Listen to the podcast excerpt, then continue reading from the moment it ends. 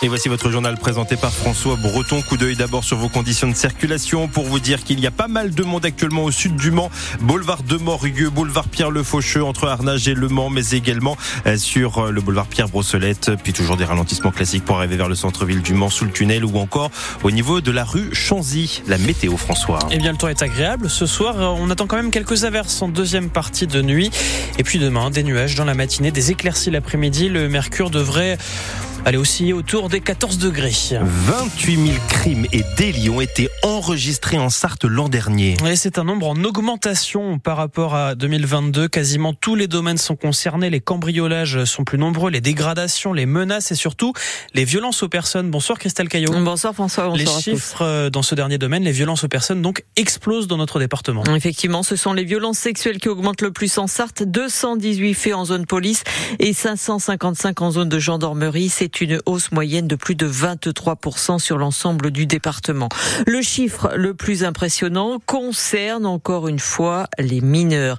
Il y avait déjà eu 1600 signalements de mineurs en difficulté dans leur famille en 2022. Eh bien, ce chiffre dépasse les 2000 pour 2023. Les cambriolages augmentent de plus de 33,4% en zone gendarmerie avec près de 2000 vols chez les particuliers et les entreprises. Ils sont en légère baisse en revanche en zone police.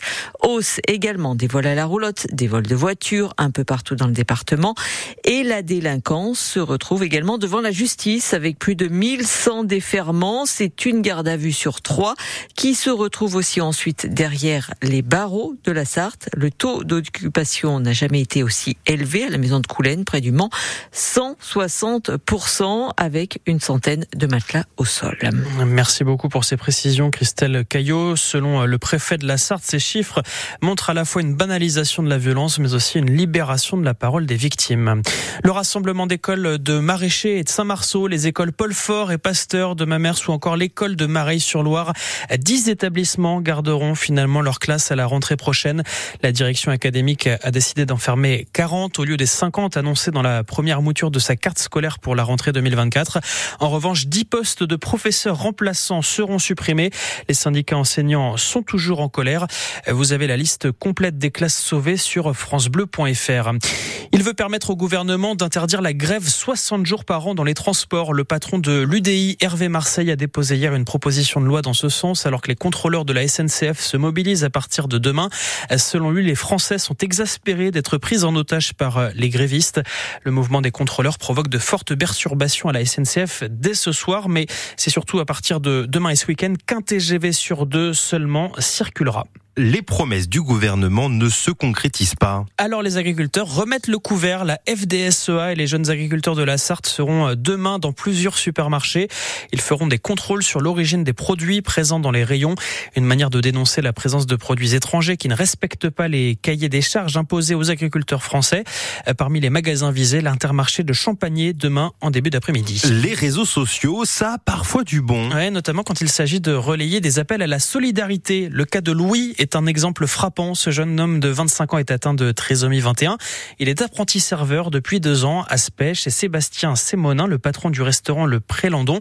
Et il cherchait des stages pour conclure son apprentissage. Il a réussi à en trouver une dizaine grâce à l'appel à la solidarité de son patron, largement relayé sur Facebook.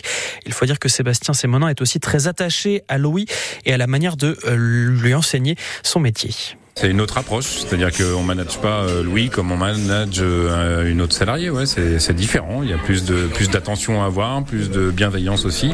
Même si je pense être bienveillant avec tout le reste de l'équipe, mais avec Louis, euh, faut un petit plus. Et je pense qu'on a eu une une relation plus que de patron à salarié. C'est une belle aventure pour tout le monde et ça a permis à tout le monde d'avoir une autre approche sur l'esprit d'équipe, sur l'accompagnement, sur la bienveillance.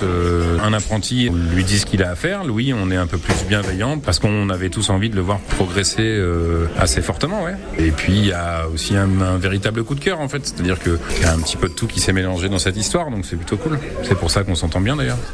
Et voilà cette belle histoire euh, donc qu'on vous raconte sur euh, francebleu.fr et l'application ici. Cette fois-ci sera-t-elle la bonne La star du foot français? Kylian Mbappé a annoncé au président de son club, le PSG, qu'il quittera le club à la fin de la saison.